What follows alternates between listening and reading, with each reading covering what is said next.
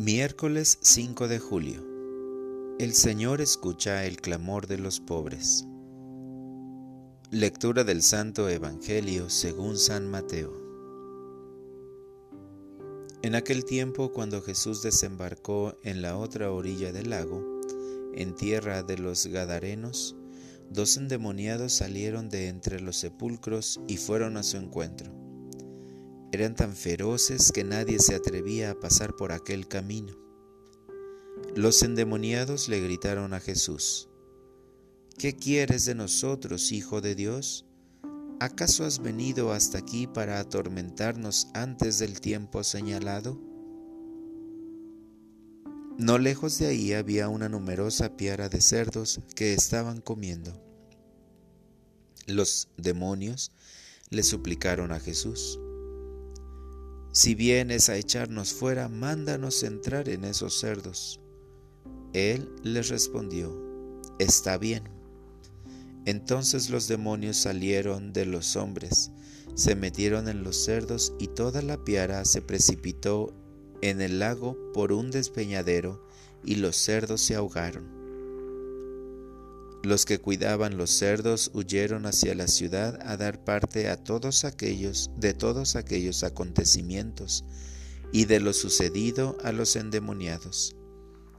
Entonces salió toda la gente de la ciudad al encuentro de Jesús y al verlo le suplicaron que se fuera de su territorio. Palabra del Señor. Oración de la mañana. Ayúdame a no cruzar al otro lago. Jesucristo, Hijo de Dios, por tu enseñanza siempre nueva y a veces fuerte.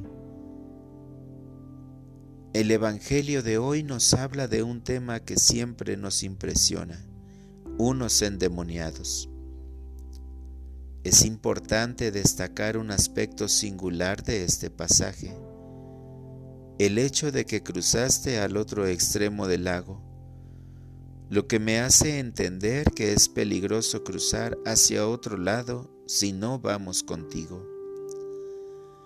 Sin embargo, muchas veces nos vamos al otro lado, coqueteamos con el pecado, asistimos a reuniones que no nos convienen, nos asomamos a la nueva era y a sus propuestas, sin darnos cuenta de que estamos cruzando solo para encadenar nuestra alma. Nos impresiona la presencia del demonio dominando un cuerpo, pero no nos impresionamos cuando domina nuestros pensamientos y acciones.